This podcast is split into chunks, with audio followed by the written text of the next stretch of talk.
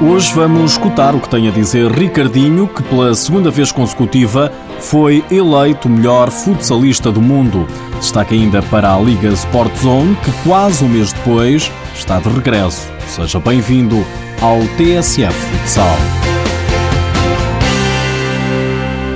Foi um ano fantástico, não posso não posso negá-lo, foi o, a cereja no futebol. Ricardinho, aos 29 anos, bateu mais uma vez o brasileiro Falcão, o mesmo que dizem ser o melhor de todos os tempos na modalidade. Estou muito feliz, é um dia muito importante para mim, não só para mim, mas para todos os portugueses, pelo menos deveria ser, porque não é sempre que se pode ter um português a conquistar eh, uma bola de ouro, ou ser o melhor jogador do mundo quanto mais ser duas vezes. Duas vezes consecutivas. O internacional português, logo depois de saber que foi eleito o melhor futsalista do mundo, foi às redes sociais dirigir-se aos fãs, agradecer e explicar que nada se consegue sem trabalho. Sem dúvida alguma que foi muito trabalho de toda a equipa, principalmente no Inter Movistar, porque foi um ano fantástico, eh, começando com a conquista da Copa de Espanha, uma final fantástica, ter sido eleito o melhor jogador eh, da final ou mesmo do torneio, que para mim foi fenomenal. Acho que foi a cereja no topo do bolo.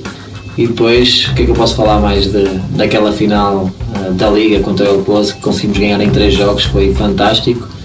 Quero agradecer a todos os meus ex-companheiros e aos meus companheiros atuais ainda no Inter Movistar, porque este prémio também é deles. O mágico do futsal assume também que vestir a camisola da seleção é algo indescritível. Para mim é um orgulho enorme ser uh, poder representar Portugal a mais alto nível, poder representar uh, as cores da nossa seleção e poder levar ao mais alto patamar de, de futsal. E por isso, Ricardinho não esquece a Federação Portuguesa de Futebol. Fez uma aposta muito grande uh, no futsal, uh, mantendo-me como imagem de marca de, da nossa seleção, que para mim é um orgulho e tornar-me também um dos capitães da seleção foi, foi fenomenal. Ricardinho tocou mais uma vez no céu, sempre com o mesmo orgulho. Ser português e poder ter tocado no céu. Espero que vocês também estejam orgulhosos de mim, orgulhosos do futsal e que consigamos conquistar este título todos juntos mais uma vez. Seria a terceira.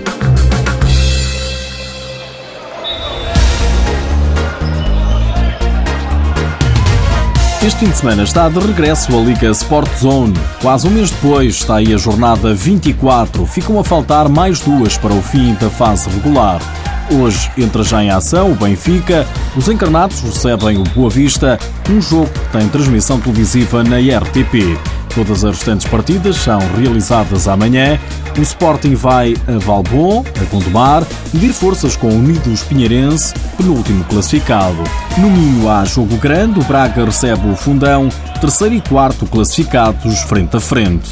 O treinador dos Minhotos, Paulo Tavares, diz que quer vencer o jogo para discutir o segundo lugar na penúltima jornada com o Sporting. Nada muda. O objetivo é conseguir levar uh, este, estes dois pontos de atraso para o Sporting até o Divelas. Temos o fundão agora uh, aqui em casa na, na, próxima jornada e se conseguirmos vencer o fundão, uh, esta equipa vai conseguir apresentar-se em Odivelas a, a, lutar pelo segundo lugar com o Sporting, o que é é qualquer coisa de fantástico e, e, que este grupo de trabalho merece por tudo, por, tudo, por tudo o que tem feito até aqui. Vida complicada para o Braga, joga amanhã com o Fundão e com o Sporting e Benfica nas jornadas seguintes. Quanto às restantes partidas, o Povo Futsal recebe o Belenenses, o Rio Ave, o Leões Porto Salvo e o Módicos do Olivares.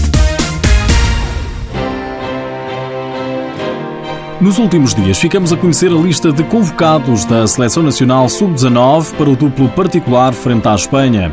O treinador nacional, Pedro Palas, decidiu convocar 14 atletas, com o Sporting e o Benfica a serem os mais representados. Os jogos vão ter lugar nos próximos dias 6 e 7 de abril, terça e quarta-feira, na Horta, nos Açores. Lá por fora, a seleção brasileira de futsal pode passar para a responsabilidade da Confederação Brasileira de Futebol. A acontecer, abandona assim a Confederação de Futebol de Salão, em causa a falta de perspectivas e que já levou os principais jogadores do país a tomarem uma medida drástica. É o caso de Bateria, jogador do Barcelona, que recusa representar a seleção brasileira enquanto a atual direção da Confederação de Futebol de Salão se mantiver no cargo. Fala galera, aqui é o Bateria. Eu apoio a campanha pelo bem do futsal, não estou de acordo com a atual administração da CBFS e recuso qualquer convocação nessa atual gestão. Por um futsal melhor, com mais honestidade, mais transparência e mais compromisso. Os craques brasileiros, liderados por Falcão, querem mudanças profundas na direção da entidade que gera o futsal brasileiro. Por hoje é tudo. Já sabe que o TSF Futsal está disponível em podcast e no blog futsal.tsf.pt. Já agora deixo-lhe mais esta. Sabia que amanhã é dia de Open Day de futsal feminino em Alvalade? O Sporting promove a partir das 3 da tarde a terceira iniciativa do género. Meninas nascidas entre 1997 e 2003 têm aqui uma oportunidade para mostrar talento. É um facto.